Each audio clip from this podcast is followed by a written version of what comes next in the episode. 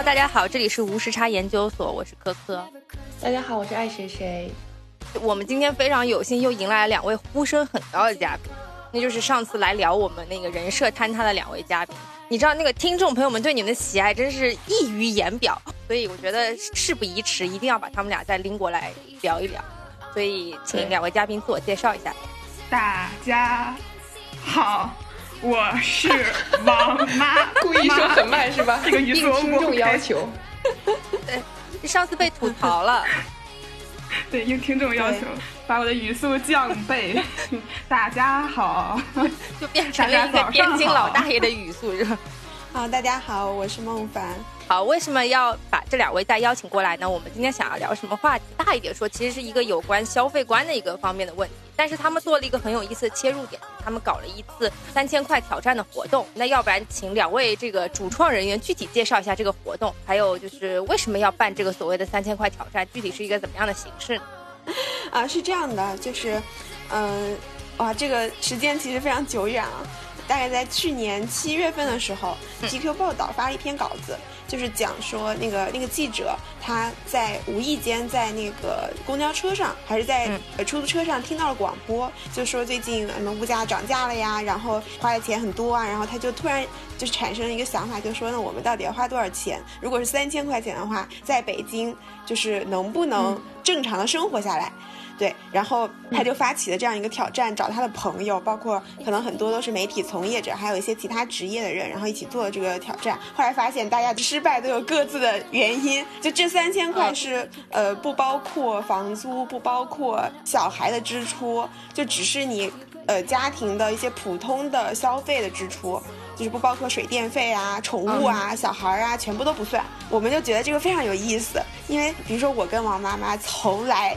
Never ever 记过账，对我们从来不知道自己 对，从来不知道自己的钱花在了哪里，怎么花出去的，甚至我连收到信用卡账单的时候都是就是心惊胆战，然后忐忑不安的点开，然后迅速自动还款，假装一切都没有发生，然 后我也不会去看就是到底花了什么钱，我只看到一个惊人的数字，大概就是这样。就他有的时候连数字都不敢看，好吗？你现在去日本玩的钱你看过吗？我不知道我花了多少钱。哎，我觉得年轻人都有同样的心理。真的，你拿到那个账单会说怎么会花了这么多钱？太可怕了！我就是害怕到不敢深究，你知道吗？您正在收听的是无时差研究所。无时差研究所是一档横跨中美的播客节目。我们希望通过播客带你去看更大的世界。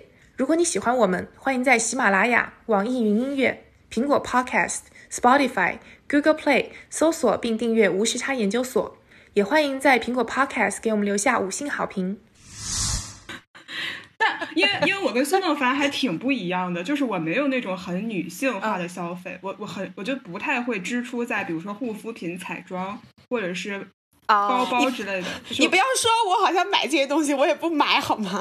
但是你用的护肤品还蛮贵的，就是不是就是你还是会买的，就是你还你是个正常女孩子，我不正常。就是我为什么会买护肤品，是因为我出差的时候不希望别人问我啊，思欣你什么东西都不用吗？你晚上什么都不擦吗？就这个很痛苦，我不想有这种沟通成本，于是我就买一些出差用。就是日常我就会用，你就买 你就买旅行装就行了，就那种特便宜。对我买的都是这种小罐，对，都是就是完全是为了应付出差或者出去玩的时候，你的室友熟的不熟的，人家问你，你晚上怎么什么都不涂啊？我觉得我觉得这个太累了，但是我依旧还是会花掉很多钱。对，所以你花在哪儿呢？我特别喜欢旅游。就是，然后中国人又讲究那个穷家富路嘛，你就觉得你出去玩了就什么钱都不应该省。然后就是旅游这个事情是既没有下限又没有上限，你多省都有可能玩，就是你玩的多省都有可能。然后你玩的多贵也有可能。那你不省是怎么个不省法？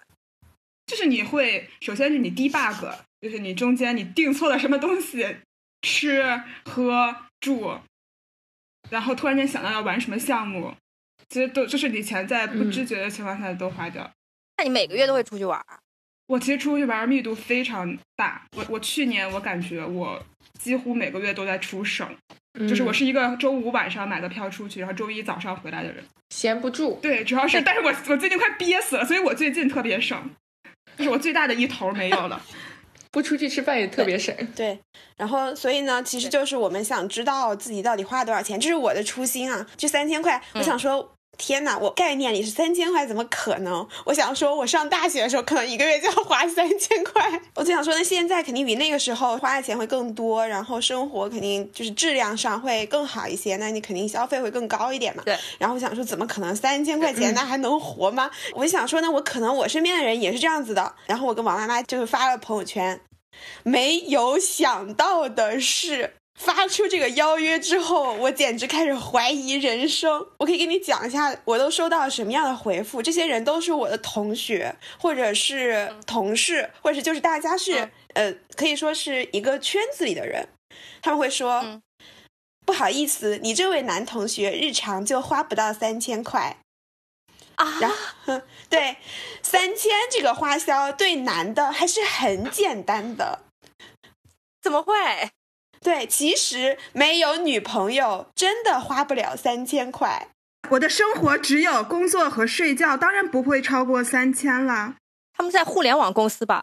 他们不是码农哦，就不是码农，就不是那种我们想象的，就是他就只有工作加班，没有时间花钱，然后就是生活也比较相对来说比较随意这样子。呃，我不是对码农有偏见啊，我只是说可能会有这么一个概念，就是他们都不是，他们因为就是我的同学，其实没有太多是码农嘛，然后呃。大家都是那种生活看起来还蛮丰富的那种人，然后他们就会说，哦，我上班可能打个车，下班地铁，然后就是其他时候都叫外卖，不抽烟，不喝酒，也不吃零食，然后唯一的娱乐活动就是打游戏，还是免费的，也不氪金，然后。就是 他活了什么劲啊？到底？然后他们就说：“我怀疑 GQ 的这个报道简直就是来搞笑的。我房租水电如果除外的话，我根本就花不到三千块钱。就是他们会觉得这个报道非常合不食肉米。对他们觉得说合不食肉米。天哪，这你们这穷对穷人来说这哪是挑战，这就是生活。然后我知道很多人其实他们肯定是花不到这个钱的，即便是在北北上广，一定会有很多的人，就他们其实。实会非常的节省，是对花不到这个钱。但是我想说，像我们这个年纪，很多就是都也没有成家，然后没有什么，也没有基本上没有什么房贷的压力，可能还没有买房子嘛。所以其实你就是一人吃饱全家不愁。那怎么会？就是。就是我，我真的很没有想到，所以我就更加坚定了，就一定要这样。就算没有女朋友，男生跟男生之间没有那种社交活动嘛，他们不会，比如说一起去个酒吧喝喝酒、聊聊天，或者去看个什么球赛什么的吗？我有问，我说搜搜需要花钱吗？然后就是当时有一个有一个学弟，他就给我回复说，他不买衣服啊什么的，就是一身下来可能不到五百块钱。然后 就是如果搜搜的话，一顿饭他说人均一百。然后那一个月两次两百喽，算上路费可能也就两百五。我说一百块其实很难哎，就是有的时候就是人均一百，其实在北京有的时候你这你得吃海底捞你都吃不到对吧？然后对，就是你不够的，所以他说那可劲儿造也就五百喽。然后其他的时候，我走路或者骑骑单车上班，也不喝咖啡，不点奶茶，我吃喝都是公司免费的。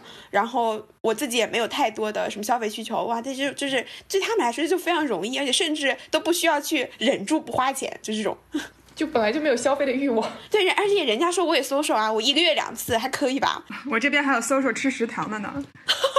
他是金融从业者呢，说那个我吃饭食堂，然后电话费公司报销，我觉得我三千块正常的月份里就没有问题啊，就没有什么必要讨论啊。当时好生气啊，感觉就是我们受到了攻击。对，就是我感觉自己的脸上已经被他们烙上了两个字：消费奢侈，就是骄奢淫逸，你知道吗？就是这种。但是我其实也完全没有，好吗？哦，这个我知道，我我的孙梦凡的消费总结过。他上大学的时候我就说过，我说我们梦凡那是就是每一样东西都要货比三家，精打细算，他买的那个东西一定是性价比最高的。但是他想买的东西实在是太多了。那这些人，你们你们说服他成功参加你们的活动了吗？要有一个人参加了，是不是抱着躺赢的心态进来的？哦，他，你一定要记住这个人，我们给他起个代号吧，叫演员。对对对，我们叫他叫他演员好了。这个人非常牛逼，他家里面巨有钱，但是他经常哭穷，然后就是每天在这个心态都是有钱人。对，然后然后演员不是真的职业是演员，他是一个金融从业者。他首先先哭穷，说自己穷，就是一定没有问题的。我每天过得可抠了。然后呢，就是我们一代群里面每天就是在说自己吐槽自己的消费哪里哪里不合理，他就会说啊，这个群简直就不是一个挑战群，就是一个炫富群。这个人参加了挑战，一定要记住这个人，他会出现的。他在后面我们之后再讲。好，对，嗯。所以这个挑战你们的规则是怎么设定的？其实是 copy 的那个 GQ 的那个规则吧。嗯，对。就是啊，我们规定每天要记账，然后呢，就是每天晚上大家把那个记账的截图分享到群里面。然后第二个就是什么钱算是这三千块的消费，就是除去水电、房租、养猫、养狗、养孩子这些都不算，剩下的消费都会算。还有一个呢，就是第三个呢是，就是如果你用的是已有的存量，可以不记账。比如说你家里还留着米面粮油就不算了，还有就是健身卡你还富裕很富裕一些余额就也不算了。然后再然后的一个规则就是卖二手，我们把它算成收入。对，然后最后一个就是如果实在受不了，大家不要勉强，不要这个 又不争房子不争地的，大家不要太为难自己。哦，那好，那既然讲完了规则设定啊，然后我们来讲讲前期做了哪些准备。前期是不是应该先疯狂消费一下？然后才过上拮据的生活，就像那个减肥的人，他们会在开始减肥之前狂吃一顿。啊，我们是设立了一个 cheat day，就是这，就是啊，你开始的前一天，就是你先知道有这么件事儿，然后你看着办，就是你看着去准备。这这个人和人特别不一样，有就是有的人是我先最后爽一把，然后有些人是就开始未雨绸缪的开始囤东西了。我跟你说，这个有的人想爽一把，就是王妈妈，她晚饭外卖叫了人均一百五，最后这一顿了，你知道吧？然后还有人是开始囤东西，我觉得这个是比较实际的。可是这样岂不是就完全没有达到这个三千块的目的？就你把东西都囤好了的话，就是你有很多东西是你你没法囤的，就是。而且而且首什么的，对，首先那天就是个周一，你知道吧？就 cheat day 那天是个周一，你基本上也没有什么额外的时间去干事情。对，有囤那个挂耳的，我们囤。对我我买了，那那天刚好 lucky 是买十赠十，然后我就买了。哦，对对对，其实咖啡每天的花销也蛮多的。对对。因为因为我我是那种不喝咖啡我一天就毁了，就是完全没有办法工作的那种人，就是我可能有点上瘾，咖啡一上瘾。对我也有点。哎，那最后有多少人参加呀？哦，我们一共是十三个人参加，五个男生，八个女生。哦，一直想 balance 一下性别。对，就是因为我们是学新闻的嘛，所以很多朋友都是互联网或者是就是媒体。媒体，然后。对对，媒体会比较多，然后还有一些在互联网，所以我们就是王妈妈也拉了一些她的朋友，然后我也拉了一些人，就是会有呃体，就是会有体制内的工作，然后也会有咨询、银行这样子的，就是反金融圈多样作也会有。但刚刚讲到囤东西，其实不是很多东西都可以囤的。对对对对，好像没有什么菜什么，你也你们也不会囤吧？主要是大家平常不做，你知道吗？没有这个习惯，吃啥你点啥，对吧？你没不需要囤东西，囤十颗白菜。其实你那个那一天是周一，你也没那么多时间，你就是花三个小时让你囤未来三十天让你省钱用的东西。你想想你囤啥？你对你想想你能囤什么？就你俩想想你能囤啥？挂面啊，泡面对，泡面是三十天吗？白菜，你是我妈妈。可能可以管第一周，比如说早上的面包什么的。对，要不然就不新鲜了。管一个月了，对。所以很多就是没有办法囤，没有办法囤的。对，就你只能囤券。哎，对对对，这这个说的第一反应就是咖啡，对对。然后你知道他们很夸张，你知道王妈妈她不说她她真的就是那种就每天都想蹦跶着出去的那种，就是两双脚就永远都离 就是站不了地的那种人吗？然后她甚至就是表示说，那个那个时候应该是快订中秋节的票了。然后大家要回家出去玩，我们去 day 是七月九号，所以我们是从七月十号是我们的 day one 从第一天开始，对，所以你算一下那个就是要那个，呃八月八月八月九对要开始准备了，就是会在未来的一个月发生这件事情。对，所以你肯定会大概计算一下你的大额支出，比如说还有结婚要算份子钱什么的。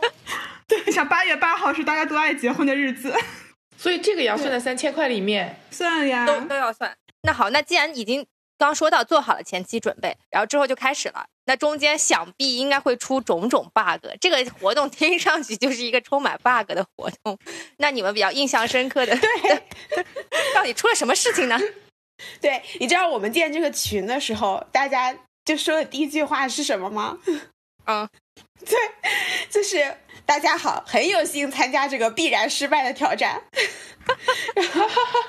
然后我们，然后我就说没关系，我们这就是一个半途而废小组。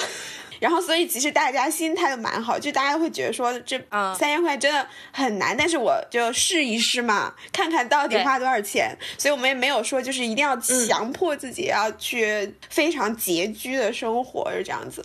然后从第一天的时候，你可以想象，第一天的时候大家都是摩拳擦掌、跃跃欲试，你知道吗？表现出了非常的克制，就是哎呀，这个钱我不花，然后还在群里报告这个钱我想花，但是我没有，然后 就就是那个随份子的那个说那个，哎呀，这个我要采访的地方，从那个车站地铁站出来到那个地方得十几分钟走路，我都没打车，下着雨我都没打车，走着过去。对，然后那个时候，王妈妈那那那段时间经常会去，就是会去酒店，就是就 B D 嘛，B D。然后她对，然后他每一次 B D 都要在群里面报告说，人家又请我喝了咖啡，人家又请我干喝吃喝吃了什么东西，今天又蹭了两袋吃的，明天又蹭了两口喝的，就是这种。就是别人端上咖啡的时候，你知道吗？那个表情是，我靠，他他妈又省钱了。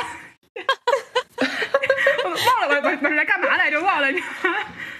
对，就是 他，他可能你还要点脸吧，大概。我就属于比较正常的，就还是上班，然后就日常的花费。然后最夸张的是，就是到了十点钟的时候，有个人突然说：“同学们，第一天我躺赢。”然后发来一个触目惊心的零，然后我们又惊了，然后啊，怎么会有人一天一毛钱都不花？然后我们就问他怎么回事，然后这个人就是因为他出差了。哦哦，对，然后我的心情就是出差，明天又申请出差，然后我要把我一天二十四小时每一秒钟都献给客户领导，还有，对，对。我要上班，我要我要出差，莫名的高涨的热情。对对对对，然后就真的是，就是出差是一个非常省钱的方式。你就是因为你你也没有太多要花钱的地方，就是你肯定都是公司掏钱嘛。对对，但它不是一个长期的生活方式。嗯，对，那那肯定是。对，就是我感觉这个群里的人的心理是，就是大愿意参加我们挑战的人，大抵不是刚才说过的那些，就是我怎么会花超过三千呢？但是他们又有一个迷幻的想法，就是这一个月我还忍不了吗？虽然我平时做不到，但是这个月，对这个月我觉得还是 OK 的吧。然后呢，第二天就是我们程序员，一个很挣钱很多的码农程序员，而且平时很忙的。然后第一次丢了那种砍一刀助力在群里面，然后说这个真的能捡钱吗？我从来没有试过。你们领领五块红包，真朋友帮你助力那个。我觉得我是有这种心理，我是不好意思转这种东西。对的，就是在一个什么群之类的，我也不好意思。是，但是但是在这个群就特别好意思，大家都在转。对，大家都需要。就属于就是可能第一天的话，就大家还是有点，就是我们还是基于克制自己的欲望，这样就是还 尚存一点矜持。但是直到第二天的时候，这个贫穷就对你下手了，你已经开始不要脸了，知道吗？但是做一个规划的话，比方说，如果真的一个月三千块的话，也就是说你一天只能花一百块。你们是每个人有心理这这这个度量在的吗？会有，就是这，我觉得这个度量在第一周的周末之后被认为是有问题的，因为你工作日很容易花不够一百，但是你周末根本无法控制，所以你的指标不应该是一天一百。就工作日一个一个额度，然后周末一个额度。不，我们第一周的时候跟你想法是一样的，就是觉得 只要我今天没花够一百就完成任务了。直到第一周周末才是真正的考验，你知道吗？对，第一个第一个周末，我觉得我还蛮特殊的，因为我那个周末出去玩了。你没有放弃出去玩，你还是出去玩了。因为那个火车票、住宿、车票、火车票都已经付了，对，都付过了。就是这是一个在这个活动之前就已经既定好的行程，所以他只是要去。对，对，不，我只是周末去一趟，就是山西那种，我就觉得这个地方物价就比较低，我我还行吧。然后我都订好了，我还能有什么地方能花钱呢？哈哈，中国的门票实在是太他妈贵了，中国景点门票真的太可怕了，而且当地都衍生出来什么？是不是？对，而且当地衍生出来什么行业？就是那个我包了个车，在平遥转一天，就是就是那几个大家都知道的景点转一天。那个那个包车的司机会给我一张残疾证，这样的话我就不用花钱就进去了。然后比如说这个票本来是一百，他让我给他八十，对，就这样的。对我以前我他都没有听说过这种东西。一个悬空寺，我从头到尾转没超过四十分钟，要一百多的门票啊。但是很贵了，对，但是你都到了，你也不能不去。然后，然后那个大哥帮我就是这么一通操作，然后剩最后好像是七十还是怎么着的。但是如果是残疾证的话，你是免费入园的。但是他不能白给你残疾证啊，他是为了抽成的。真的是天哪，这是发财致富的路，真啊！我我我我那个周末完全花超，随便去几个景点就全超了。但我觉得我还是特殊情况，他们来让让他们讲。我是花的挺多，花了忘了五六百还是六七百吧，六百。就是因为那个时候是我妈在，就在我这边，然后周末的时候，嗯，平常的时候她就一个人待在家里，然后我要上班嘛，然后周末的话肯定就要跟她一起出去，带她出去转一转，那然后吃吃饭什么的，那肯定就要花钱啊，然后打车，然后吃饭，然后肯定要花钱，因为我自己的想法就是，我只是，我只是说。看一下自己就在维持我现在的这个生活水平的情况下，我到底一个月花多少钱？所以，我我我反正是第一周嘛，我想说，那 那就就是我平常如果跟朋友出去的话，可能也花这么多钱，不一定就全部我他们就大家就是一人一半这样子，可能能少一点，但是就是。这样的话，就我就觉得还好，然后可能大概花了五六百吧，因为就是吃，你比如说你吃完饭之后，你就喝点东西吧，再看个电影，然后或者是就是去个展览什么的，那么这门票很贵啊，你肯定都要就一百几、一百多就这种，然后你再来回打车，就是肯定打车要花一百，就是这这个钱就。那那那就是无影无踪的，就是都是无影脚就没了。反正他那个周末还打车，后面我就再也不打车了。对对，就是你想要严格达到你的目标的话，你可能就很多钱就硬要省对，但其实你知道，你这个钱在你日常生活中，你不可能每个月都把它省掉。所以其实我觉得还有很多人周末的时候就是花在这个上面。就第一周的时候，大家大家就还想说，就是我还要点脸，对吧？不要蹭人家的，然后。不要从一后面就有人开始蹭别人的饭，然后在群里炫耀，你知道吗？除了这些可能相对来说比较正常的开销，有没有一些在你出乎意料之外的开销、大额支出呢？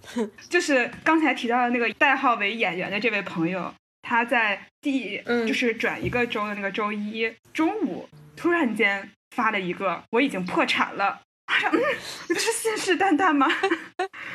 然后他说他早上疏通马桶花了一千八，他前一天把泡水的柠檬倒到了马桶里，然后早上堵了，马桶一点事儿都没有，疏通费一百二，管道清理腐蚀剂倒了一桶六一千六百八，师傅还乐了，你这个柠檬质量够好的呀。你知道那一千六百八的疏通剂是怎么倒的吗？就是他说一般来说人两瓶就够了，他倒了五瓶都没有反应，然后一直倒到第八瓶的时候才通了。群里有一个大哥说，化学反应不是需要时间的吗？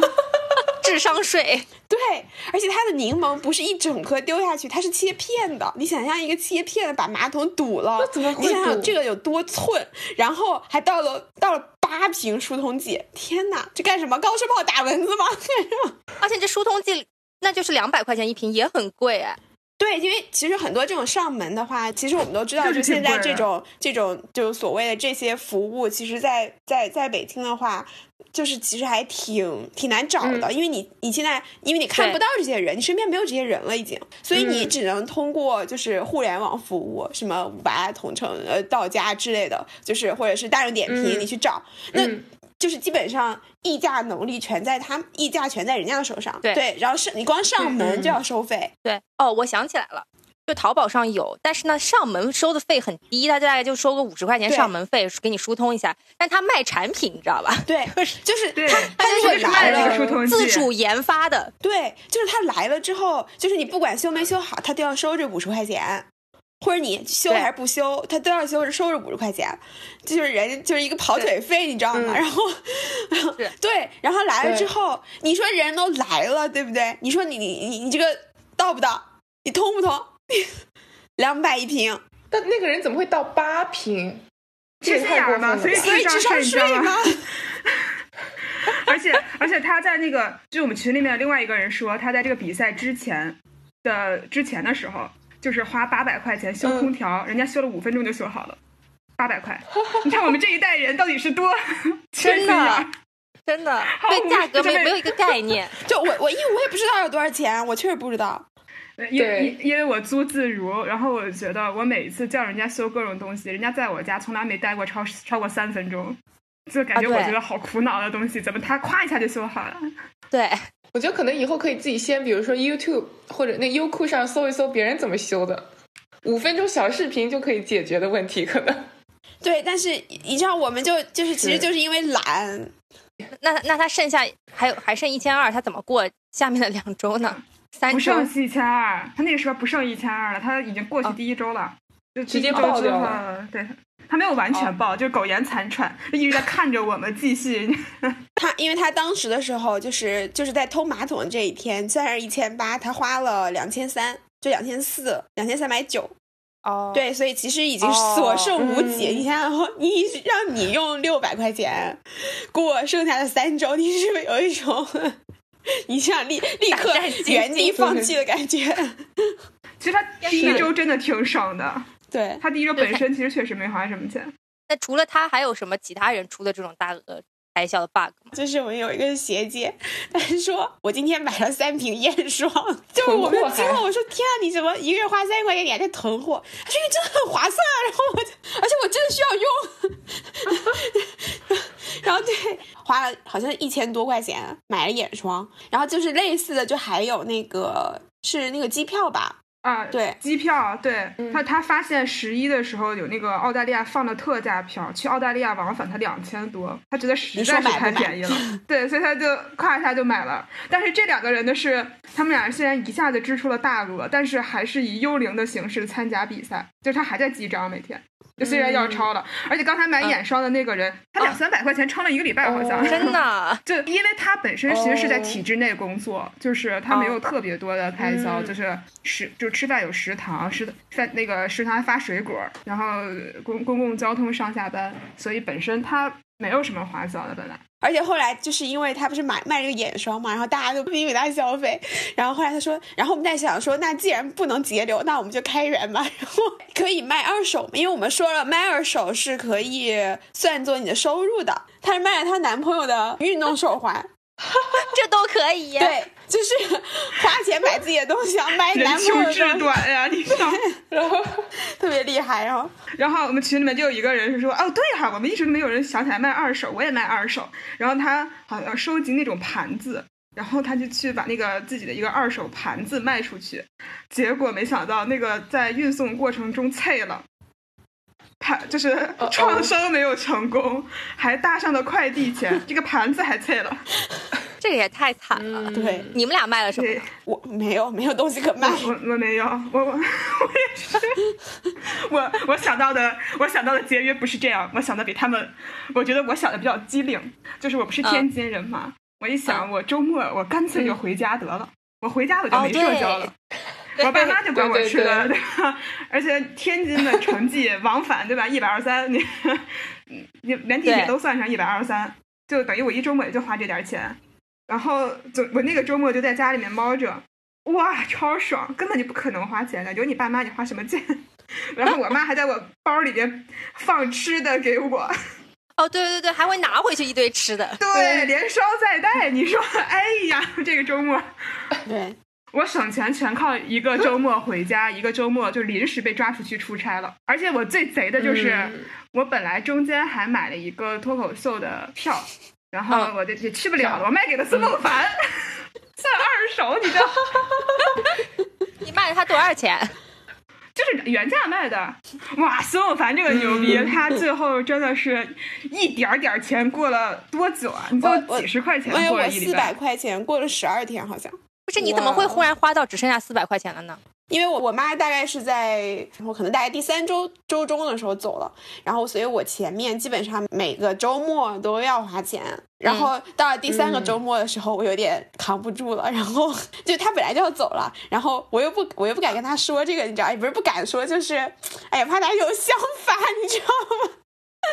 我女儿是不是不爱我了？她是不是觉得我是个累赘，嫌她烦呢？但是我就是会问她，你什么时候走啊？现在票不好买呀，就是一种暗示，旁敲侧击，变着法儿的问他。然后到了第三周的周末的时候，那段时间跟好几个朋友吃饭，然后我就，我平常是一个那种特别不好意思让别人付钱的人，对，到了第三周的时候。别人付钱，我就心安理得接受。然后想说，等到下个月我再请他吃一顿就好了，再请回去。对对对，那你就上来就直接说不好意思，这个月啊，就大家包养一下。我跟我同事就这么说的，因为那天就我们两个人加完班，然后特别想吃火锅，然后我们去吃潮汕牛肉火锅嘛。然后我说那个这顿你先请我，下个月我再请你。那个是你下属吧？理论上，那个不要脸的东西。对，就跟下属说你先。请我吃饭。不过这个你们挑的这个月份，其实中间有很多节日，刚刚我们也讲到了，难免有一些人情往来。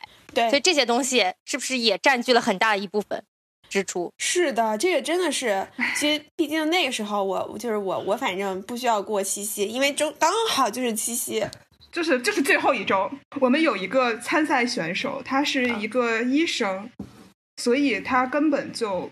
不太花钱前期，首先他要倒夜班，你知道，你上夜班，你白天就没有社交了，然后他也没有周末这个概念，嗯，然后他平时穿那个白大褂又比较多，然后所以他买衣服不是很多，不想买衣服，对，然后他就吃就吃医院的食堂。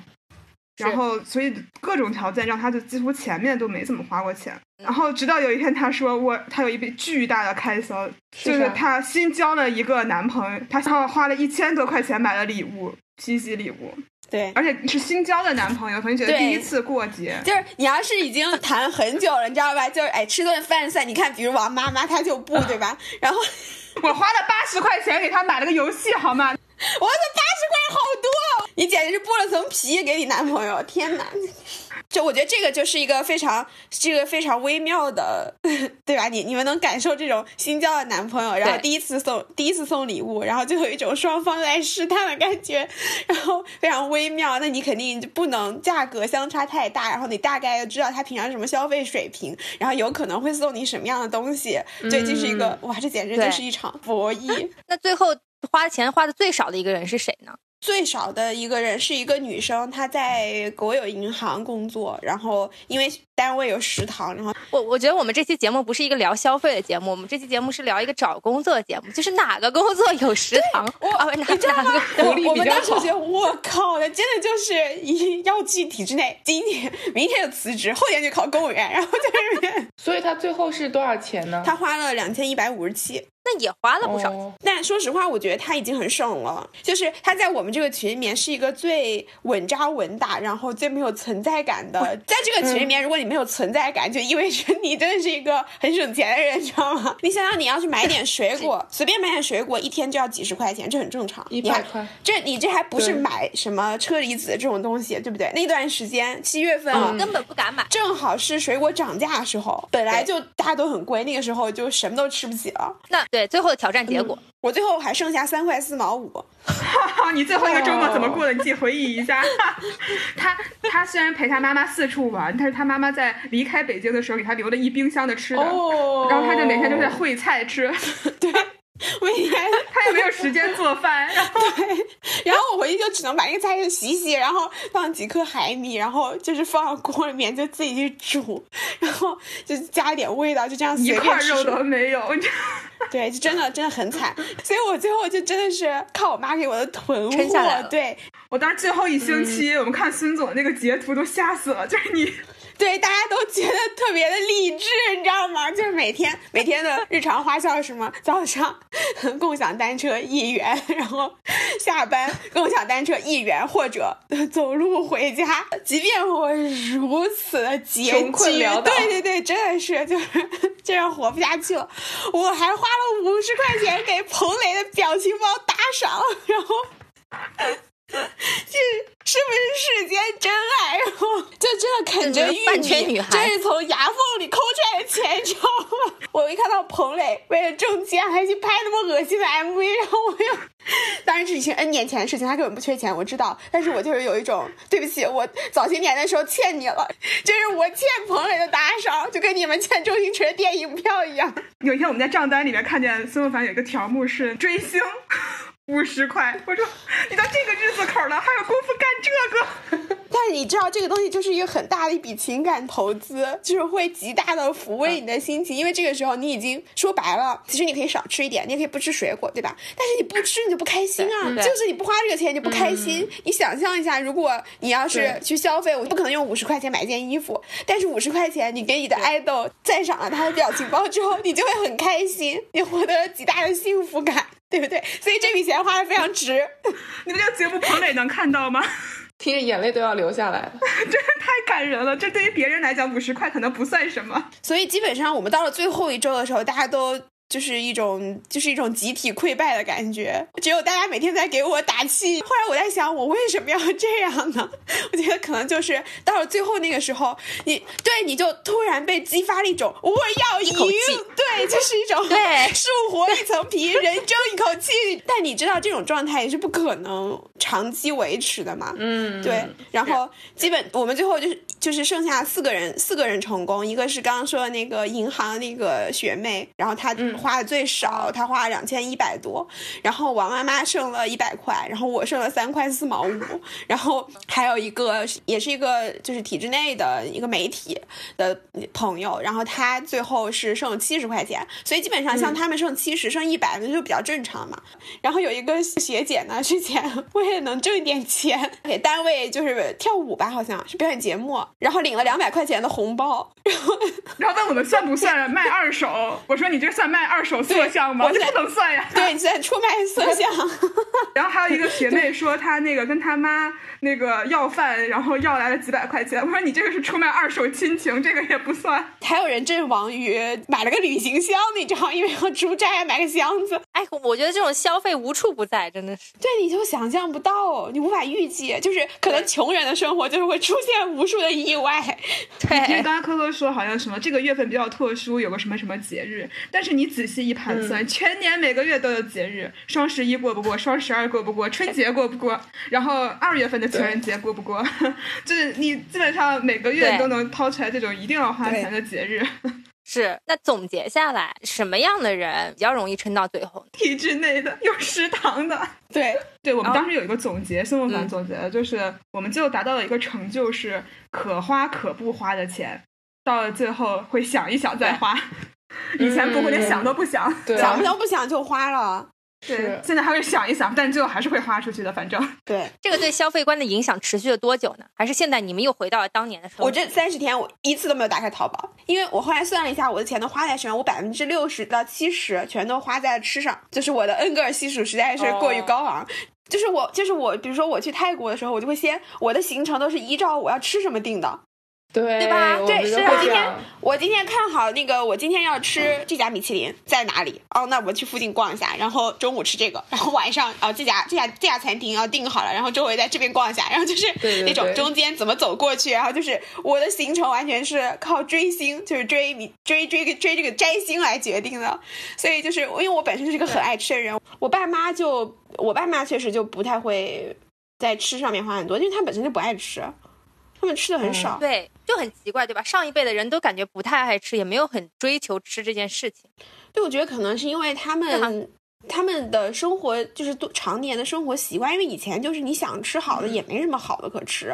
对，你想想在他们年轻的时候，然后年轻的时候可能比较年轻就有了我们有了小孩，然后那个时候生活其实也没有很好嘛。就其实大家整个就整个放眼中国，大家普遍的居民的生活都比较呃贫瘠，然后 就是没有那么多花样，然后大家工资也非常有限。然后，所以，嗯，然后又要养小孩嘛，然后当然可能以前养小孩没有现在养小孩这么吃力了，我觉得，但是可能就是习惯了，就是吃一些普通的东西就挺好的，就他们就觉得能吃能吃饱就行了。像。像我爸小时候说，他们因为小孩太多了，家里面都是要抢吃的呢，要抢饭，对。都要抢饭吃的，对，所以就是对，嗯嗯，小时候是这样的经历，然后长大了之后就是也没有，就是虽然说不至于抢饭了，就是但是就是可能多年积攒下来这样一种惯性吧，就让你觉得说我我不是一定要吃那么贵那么好的东西。你像我父母就属于比较平常，就没有没又不是暴发户，对吧？就可能心态上也不也不太会有暴发户的心态。我觉得我爸妈出去旅游，因为我爸妈都非常喜欢出去旅游，然后尤其我妈非常非常喜欢旅游。但是我觉得我爸我妈旅游就不会是以吃为轴线的，就是我妈非常舍得花钱的地方是体验类的东西，就是对，就是比比如说我妈跟我说她去欧洲玩的时候，她就觉得欧洲的食物好贵啊，然后就觉得不好吃。就是我妈平时是丧病到，就是我跟他们我们三个人自驾出去。然后就他就可以说这顿饭咱就不吃了，或者就拿都就是对付一下，我们赶路吧。就是我爸妈全是这样的人。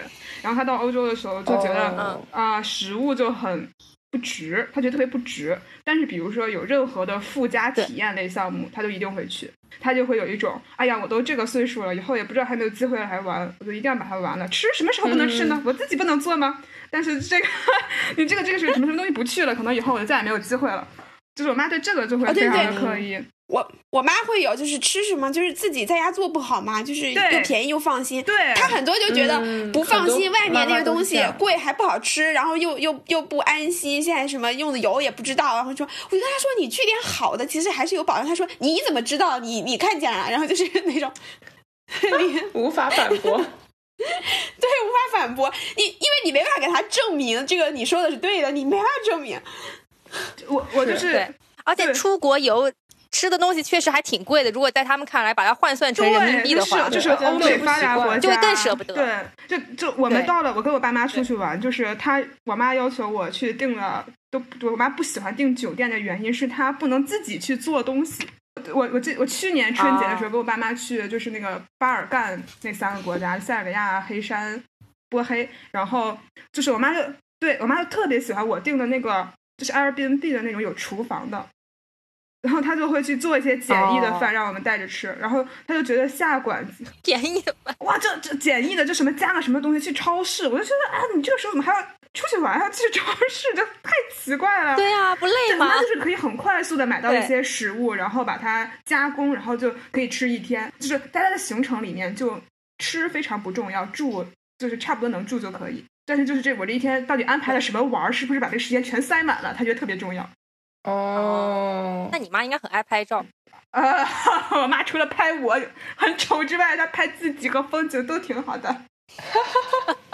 不过，就这次挑战结束之后，有没有什么反思？有没有什么值得反思的地方？对，因为我我们其实。因为本身做这个活动就是希望能够就是来审视一下自己的日常的生活嘛，然后尤其是消费这块，然后我这是我们第一次记账。就我个人而言，就我知道了自己，呃，吃对于我来说真的很重要。哪怕我只花三千块钱，可能两千块钱，我还是会花一大部分钱在吃上面。就是我这个嘴不能亏了，然后嘴不能停，对，嘴不能亏了。就是我这水果是一定要吃的，喂吃也很贵，然后但也得吃。就个人而言，我我。觉得是让我知道了什么钱是我一定会花的，这个是同时是兼顾到我的心情的，就是我不吃的话我会不开心。就不光是说饿的问题，嗯，对，所以我这个会更加的明晰。然后另外后来我们在复盘的时候，我们在反思到底是什么使我们贫穷。一个就是智商税，那个刚刚也讲到了演这位演员花一千八百块钱通了马桶这样的事情，可能我们不一定花这么多，但是我们有可能花八百块钱就是。对吧？修一下空调 或者什么的，对，所以这种事情都很有可能，这个也可能是基于一种对生活经验的缺乏。你都不知道市价是怎么样，你当然不知道贵还是便宜。就像我妈会知道旁边这个市场什么这个西红柿卖五块钱一斤就贵了，我想说五块钱贵吗？然后我我主要是我根本就没法比较，你知道，我不知道别的地方卖多少钱，我也不知道市价是多少，就是你被骗了，你也不知道。所以这就属于这，我觉得这可以算是，我们就觉得这可能算是一种智商税。另外就是亲密关系，或者是哪怕是亲子关系，就是你只要与人产生互动，那势必是要花钱。嗯，尤其是亲密关系，可能更就是不靠血缘去维持了，对吧？你必须得靠一些金钱和时间。当但现在大部分人都没有时间，只能靠金钱维持。这样说好像有点绝对，就是一定程度上吧，会是这样子。嗯，然后，然后就是你的花销肯定跟你的宏观经济有关系，这个物物价水平，对不对？那段时间就真的很贵，那个涨价涨很夸张的。搜那个时候的水果涨价最夸张的时候，没赶上好时候。哇，你可你可能再过一个月猪肉就涨价了，所以没有好时候。这 就是车厘子炖完猪里脊炖，你知道吧？对，真的是。所以就是人生真的是，你真的是不知道明天和意外哪一个先来，不知道 你平稳的活到寿终正寝，到底会有多少坑要踩？对，然后就是可能会有一些消费主义的陷阱，就是一些什么让你看起来非常的便宜，然后就其实在偷偷的引诱你花更多的钱。对，最典型的什么饿了么满满四十五，对，这不是一种外卖自由吗？就是我可以不为了凑单，就是凑满减，然后我想吃什么就点什么。你知道我会怎么办吗？在双十一的时候，我会同样一件东西买三条，就是它有的时候会什么三件七五折之类的，我会买三条，然后把另外两条退掉。这真的很省钱，这超省钱。呃，对，因为它的 discount 不会变了。对，它会按你的平均价给你算那那笔钱。这就说到了，就是如果为了省钱，或者说贫穷会让你做什么？最重要的一个原因就是你需要浪费时间，不管是你货比三家，对，不管是你比价也好，你要去算这个钱划不划算，就是你要去凑满减，去凑券呀，就是干什么？就是你总是要花。不说时间，你总是要花精力去做这件事情。然后，另外就是有一些为了省钱，你可能要去更远的市场，或者是你为了省钱，你可能就不叫保洁，你就自己打扫卫生。你总是要付出成本的，就是为了省钱，你就要付出额外的成本，就是这样。那最易得的成本就是时间成本，花时间呗。对，像我们很多人都是不愿意花这个时间。对，我就不愿意比价。而且有一个借口就是我时间多宝贵啊，对吧？对，能用钱解决的事情，对，就不要浪费我的时间了。就是能用钱解决的事情，最简单的事情，口气特别大。自己啊，时间多值钱，殊不知自己平时刷一刷微博也都浪费掉那么多时间。对，是的。那但是你看，我每次就会说，因为我刷微博或者甚至我发呆的时间，是为了让我更好的挣钱。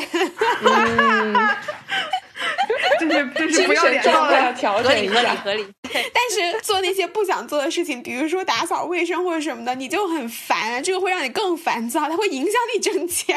然后再一个很重要，就是要丢掉羞耻心。我不知道你们家人群里面会不会有砍一刀，就是拼多多之类的。我家人群里面会有砍一刀的那种，就是他们在群里面，然后就是求请大家帮忙砍一下，然后还艾特你，艾特你有点直接。就因为我爸有时候也会发，他会发那种买车票什么的。我说你能给你砍几块钱呀？就是你发这个的时候，你除非比如说这个群里面，就是大家其实你知道大家都会这样，你可能就觉得还好像我可能就是一个特别好面子的人，我就会觉得天呐，好羞耻啊！发这个东西，那我宁肯不发这个，不要求别人，就我我不会为了就去省这几块钱，然后就怎样。还有一个重要的丢掉羞耻心，像王像王妈妈这样 回家，哎，心安理得的啃老，啃老。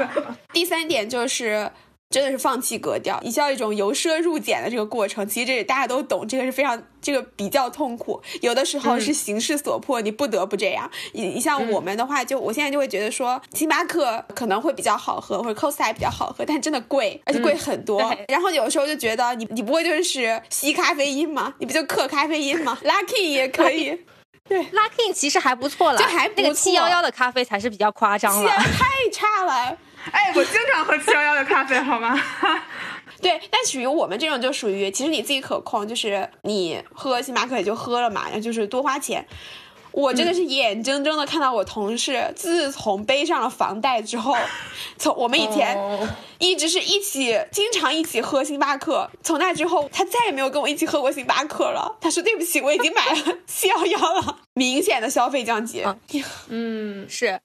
所以我说，其实说到底，就是我们这一代人，或者我们周边的很多人都没有真正的体验过什么是穷。对，啊，真的，疫情其实也一个是一个测验大家消费习惯的一个比较好的契机，就是感觉好像很多人再也没有怎么花过钱，而且也更多人愿意自己开始做饭了，是吧？哎，其实做饭会比叫外卖要便宜吗？我我我其实一直在心里打问号，因为有一些东西其实。对，其实我觉得外卖并没有很贵，因为我我都是在家做嘛。然后我那天就在想，说我我不是做了一个那个牛肉饭吗？然后我想说，天呐，那个盒子牛肉就要几十块钱，然后这还不算上我的人力成本，然后我的我的时间肯定是要算钱的，对吧？就是你这个是成本，但是肯定不算就不算钱，那是成本。你你什么水费什么乱七八糟那些，你花费的时间什么的，一算下来其实还挺其实还挺贵的。但有可能你叫外卖的那个牛肉跟你买的那个牛肉的质量就是完全不一样。对，就我妈就觉得你自己做的饭至少是质量安全是有保证的，有保证啊，对。对，但是我们就说在前，因为有的时候有一些菜，比如说你自己做个煲仔饭什么，你就肯定在外面吃会比较麻，呃，会比较方便。因为我之前有看到说，就是有很多的菜，其实你自己在家里面做是品质有保障，你可以你的品控可能会做得更好。但是其实你的花销是比饭店要大的，因为他们会有更强的议价能力去拿到更。对，更便宜的食材，对，就是在品质上比你零售是要便宜的。然后他们的做法有很多，就是饭店里的，你是家里面就是做起来就会很麻烦，或者就是你根本就做不到。所以其实在家做饭的成本有一些菜，家常菜除外，那就是有一些那种，尤其是一些相对贵价一点的菜，其实还蛮不划算的。但其实因为我们平常也就是吃家常菜嘛，所以就就还好。不过不过说到做饭省钱。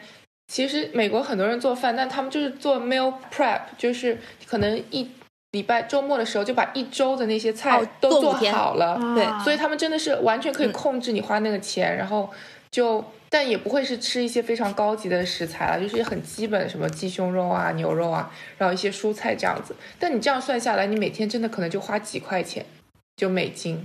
但但我觉得美国吃饭太不划算了，就是 外卖什么也太贵了。不过说到这里啊，我觉得就是好像中国这一代年轻人和我们的父母辈比，没有那么的节省，对吧？我觉得就是大家好像还是比较在乎当下这种享乐主义的，然后觉得有钱就花嘛。然后包括现在很多就是刚才我们也聊到各种什么营销的消费主义陷阱啊，还有其实有一些什么给大学生的什么消费贷啊，什么呃现金贷啊，这些都是有原罪的嘛。就这种东西。不断的涌现之后，给大家造成了一种假象，就是大家觉得说，好像也没有什么储蓄的习惯了，然后反正大家都觉得，呃，这这个这个这个消费好像是一个现在普遍的这样一个情况。但是其实，在其他国家，好像相对来说还都是比较省一点的，包括这个呃美国人啊、日本人啊。知道爱谁？美国年轻人到底是怎么样一个消费观？其实美国年轻人还是比较省钱的，就是跟我们差不多这种九零后，就 millennials。首先有一个原因就是说，他们当年 formative years 就是比较小的时候。他们是经历过一个 recession，就是经济衰退，所以他们小的时候就有这种意识，就已经感受到了。比如说那几年他们的生活，可能爸妈突然就很省钱了，所以他们从小就有这种观念，觉得省钱是蛮重要的。所以像同辈的美国人，我感觉他们不管就或多或少吧，都会有一些自己省钱的观念。但是同时他们又是跟我们一样九零后嘛，又很注重体验，所以他们可能。有一部分钱还是会花，比如说喜欢住在 city，像 Manhattan，因为他们可以有更多的跟朋友一起玩呐，夜生活，所以房租的大头可能还是省不掉。然后周末出去玩和朋友吃饭也是省不掉的。但平时，比如说吃穿用度，周一到周周五，呃，自己会做咖啡啦，尽量自己做饭，然后也不会去买一些奢侈品。我觉得美国人、美国年轻人很少买奢侈品。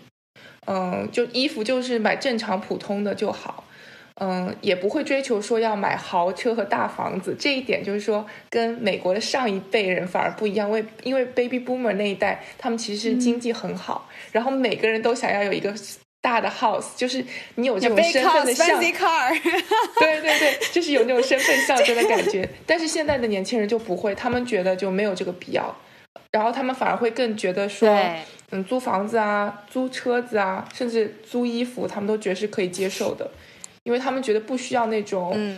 你所谓的一个很很大的 asset 在那里证明你的 status，然后你有这个钱，你可能要么省下来为了将来自己退休，或者是去一个比较好的度假，这些反而他们会比较看重。我觉得像同辈，像我，像我还是包括一些像一起中国来的朋友，我们还是比较月光的，就没有这种概念吧？觉得说哦，我每个月要把百分之五或者百分之十的钱存到另外一个地方，完全没有，就是账单来了就还啊，也没有。仔细的去算过，但是跟就是美国的朋友聊天的话，他们他们是有计划的，他们会比如说每个月放一部分钱到另外一个 account 里面，他们也会有一些不一样的 challenge，就比如说他们有一个叫什么呃五十二周的挑战，就是你第一周比如说存，怎么跟你们那个三千块一样，这有点像，但他们是。对，他们是存钱了，比如说第一周存什么十块，第二周存二十块，第三周存三十块之类的，就是你要有一个见长的这样一个过程，然后就看你能不能坚持一年这样子。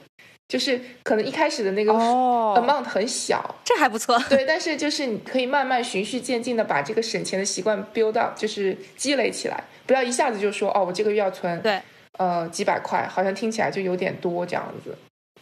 对我我觉得我妈是这样，而且我其实家里面，我小的时候家境条件也不是很好，就是我一直觉得我家是在举债生活，就是我一直有印象，我家活的不是很体面的时候。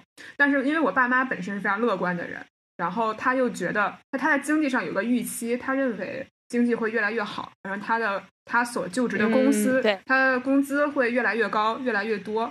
就是我妈，所以我妈能做得出，比如说我们还借了点钱去西藏玩，我们一家三口。我读中学的时候，哦，真的，对，就是因为爸爸本身就真的很爱玩，他就觉得这个旅游就在我家里，在我小时候看来，就是这是一个刚需的东西，这旅游并不是一个额外的叫就是东西，就是我因为我有印象，我爸妈会借钱出去玩，然后对他俩到现在就是他可以自驾很长时间，然后就是从天津一直开到新疆。然后在往回开的过程中，突然间发现现金流断了，然后就是 我我干过一个，我突然间回家了，然后我妈忘了告诉我，我家就是我们家本来在很近的一个地方，就是有两套房子，然后我发现那个那家门我突然敲不开了，然后我妈说忘跟你说了，我们那个当时给租出去了，因为现金流断了，然后托给了中介，然后中介在路上也给我们租出去了。就因为我妈就是真的是有一个长期的这个概念，就是我们生活水平一年比前年更好。然后我说可能现在就不是这样了。我现在已经开始感受到，就是每年都是未来十年最好的一年。可能我感觉这种感觉已经持续了很久。我觉得这特别残忍，对我父母这一代人，就是你要让他接受这个世界可能不会再好了，就是他可能还会往往回头走。对，不过我想到就是美国也不不见得只是美国吧，就是呃有一个挑战是每天只花两美金，因为现在那个全球的那个贫困线是一块九美金一天，就如果你一天赚的钱不到一块九，那你就是贫困线以下的人。然后他们就说为了体验真正的这种穷人是什么样的生活状态，就说你每天只能花一块九毛钱，看怎么样的生存。但就这个就不包你什么买机票那些全部都没有，就只是吃饭吧。就你一块九能吃什么？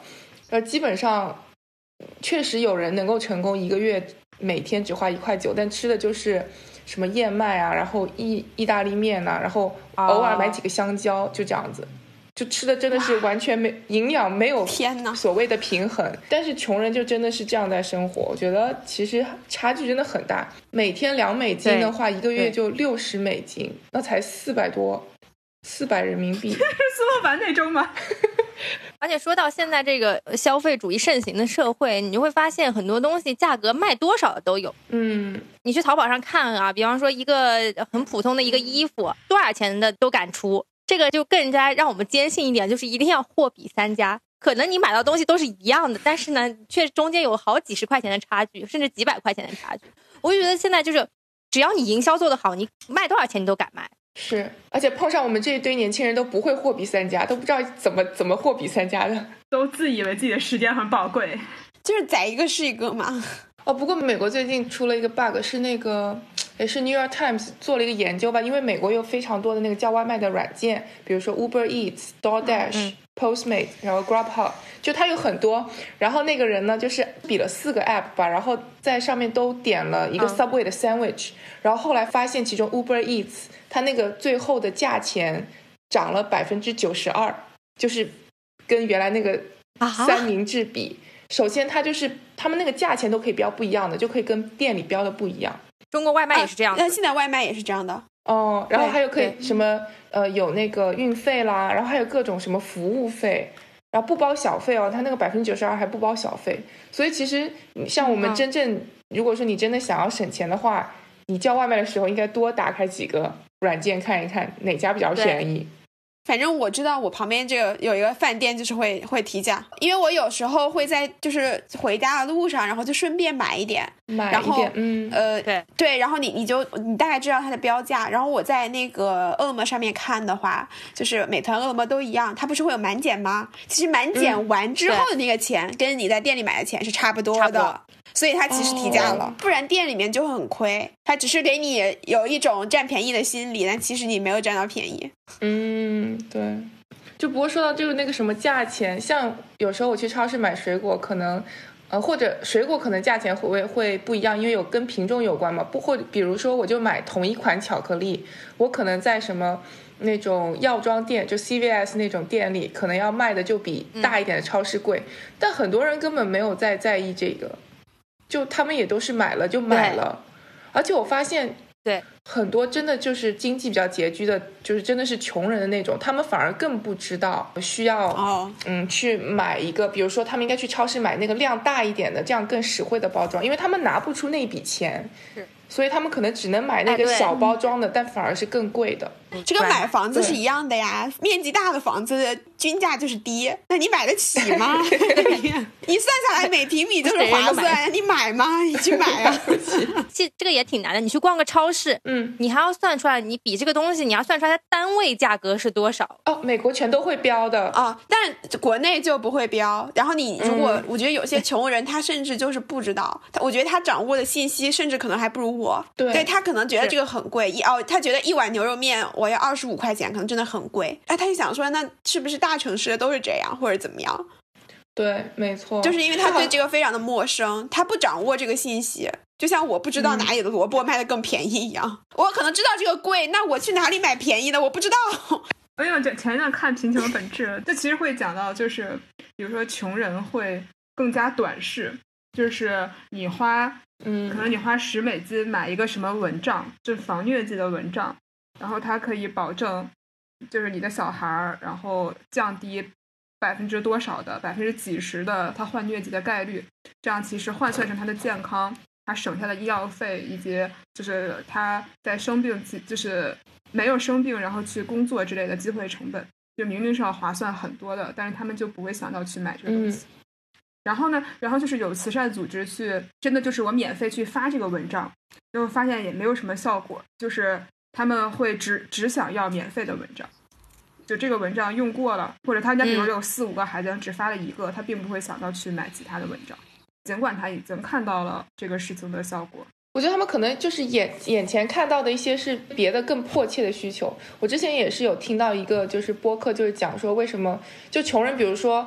他很穷很穷，然后那一个月他都没有钱买那个厕所纸。但等到他下个月刚发工资的时候，他第一件事情是去超市买一大堆。可是他可能根本不需要用那么多，就他们没有好好的规划自己的钱的用度，然后怎么样有一个比较长远的、更更实、更符合他们那个实际的这样一种使用的方法。就好像你说这个蚊帐，如果他们每天省一块钱，然后把这个钱存下来，然后到时候再去买这个蚊帐的话，可能对他们来长远来说是好的。但他们当时就可能根本想不到，他们会花钱花在比如说呃烟草，然后槟榔这种即时的快乐的东西上，但是他们可能就不会说想到我十天不抽烟了，把这个钱去换一个蚊帐，就可能他们会觉得及时的享受对于他们来讲更加呃重要。所以我就说，很多人他的那个消费习惯就是有一点钱他就花了，是对吧？然后这也是为什么澳大利亚什么他们当时发的都是周行。就是好像就是那种及时享乐型的国家，就是不能钱一笔给到他们，一笔给到他们的话，他们到了月末就没有钱了，所以他们要发周薪。对，现在美国都有日薪了。就是因为美国有，特别是一些呃，主要是针对在快餐店工作的员工，因为他们可能收入本来也不是很高，然后因为美国的这样收房租啊、水电，它日子都不是统一的，所以你有可能你工资还没有收到的时候，你的房租或者你水电要交了，然后一般美国如果你迟交的话，还会有一些额外的费用，所以他们很多穷人反而是不仅仅说是自己没钱，而是被这些呃额外的费用。就是搞得更加生活就是更加窘迫，所以像对，然后他们为这低收入人群呢推出了这种日薪的那种，一他们其实是个软件，就比如说你每天你工作完以后，你一打卡，你的那个钱就已经显示在那里了，然后你可以把那个钱取现。然后他可能会收，比如说一个 percent 的 fee 吧，就不是很高。因为一般如果你有信用卡的话，你可以透支，或者是储蓄卡透支的话，要收三十五美金每一次。就算你透支一块钱，他也要收你三十五美金。然后很多穷人都已经崩溃了，对，所以他们也算是，呃，帮助那些自己的金融理财比较困难的人。让你想办法能够一点一点在每天的生活上能够更好的来管理你的财产吧。就我觉得有很多类似于这种金融服务，特别在中国，但是这里也需要给大家提醒的是，有一些东西中间是有陷阱。嗯，包括之前我刚刚提到那个校园贷和消费贷这种，嗯，它其实这种东西之前有很多新闻爆出来嘛，然后很多大学生因为还不起这些钱，然后跳楼自杀了。是，不是都说我们是被花呗毁掉的一代嘛？对，说。很多时候，校园贷的话就是有原罪的，因为它的这个利率非常高，甚至还有出现什么裸贷呀、什么东西之类的这种情况都有。特别是很多女孩，就是这种做裸贷借钱的唯一目的，可能就是为了买一个包包或者买一个衣服。嗯，然后他们就，他们他们就去了。对，所以就说很很容易被这种消费主义的这种这种现象所蒙蔽，然后又又有这么多给你提供资金和借贷的地方，然后你就很容易就陷入了这这种地方。所以大家对于这种。金融的这种工具，我觉得还是相对要要谨慎一点。嗯，就美国有一个专门是给那种，因为美国是每两周发一次工资嘛，然后他们有一个专门的那种短期贷款，就是两周，就是你借了钱以后，然后他直接会从你的工资里扣掉，但是那个利率有些高到年化百分之四百，就如果你那个工资发下来还不起的话，那他就要收你百分之四百的利率。妈耶，特别恐怖。对，所以很多公司他愿意搞这个东西，知道因为很赚钱。对。而且短期内，它那个现金流，它因为那个 amount 很小，所以对他来说，他他的风险其实很低，他很快就可以覆盖掉。只要有一部分人还钱，他们就很赚。我跟你讲哦，对我父母非常非常强的一点就是，我我爸妈这辈子没有借过钱，从来没有。啊，对，我就这个也是我想说的。嗯上一辈的人好像很担心借钱这件事情，是他们就我爸妈从来就是我们买房子都是就是都是不贷款的。但因为我们的房子很便宜嘛，你要北京那全款不了，拜拜。然后那不可能，付首付都已经很困难了，好吗？我爸一辈子没有借过银行一分钱，他觉得管银行借钱就是银行在赚他的钱，赚他的利息，他不会去考虑我的这个现金流动性的问题，因为流动性对于他没有任何意义。就是这笔钱留在他手里，他也不会去把它干嘛，他们也就是他也就是存在银行里，他不会去配置这个钱了。不过说到如果是我们这一代的话，你现在还敢投资吗？我因为我不懂，对吧？我有时候我可能会问，就是就首先我就是你说配置什么呢？就是我我说白了，我这点钱我买点什么？你说我只想买保险。你说我这些积蓄我买什么呢？我只想把商业保险都买上，其他的没有。但那个也会花你很多时间，就是对，因为你不懂，你就只能抓瞎，你知道吗？然后就是你玩可以，但是就是你得花时间去研究。然后如果你想说要省心一点的，可能稳健一点的理财，你可能买点就是相对来说来买点什么基金之类的。但是你又这种类非常多，你也不知道买什么，然后我就只能去问那些朋友，就是你们都买什么啊？你们做这行的知不知道？就是哪种比较好，推荐什么之类的。那你就只能做到这样了。就然后我就觉得我为了这一点钱，然后费这。么大劲算了，不把花了。算。对，而且我我觉得一定程度上，我们这一代好像也不太能够承受投资失败的压力，承受不了。我觉得我们真的其实心理压力蛮大的。就是一旦有一些小的扰动之后，可能对自己的生活条件也会发生很大的影响。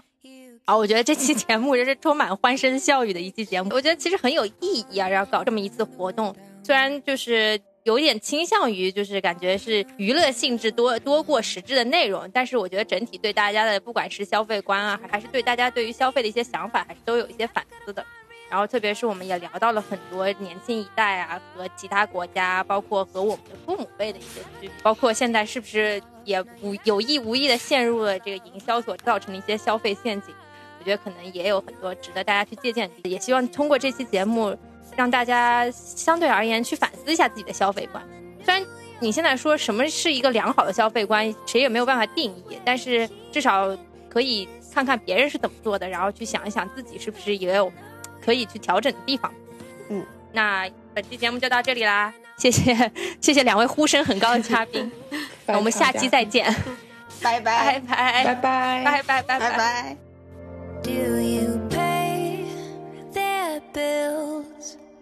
Just to get your fill. One by one, you're leading them on. Yeah, on and on, another one gone, gone, gone. But you're never gonna find enough. No, you're never gonna find real love like I. I hate to say No, you're never gonna find enough. No, you're never gonna find real love like I. You'll never find it cause you lost it, face it. We wasted all our time in New York making out. You always had a way of keeping distance. It took you long enough and now you're finding out. No one's ever enough. Ooh, no one's ever enough no one's ever enough. Ooh, no one's ever enough. Ooh.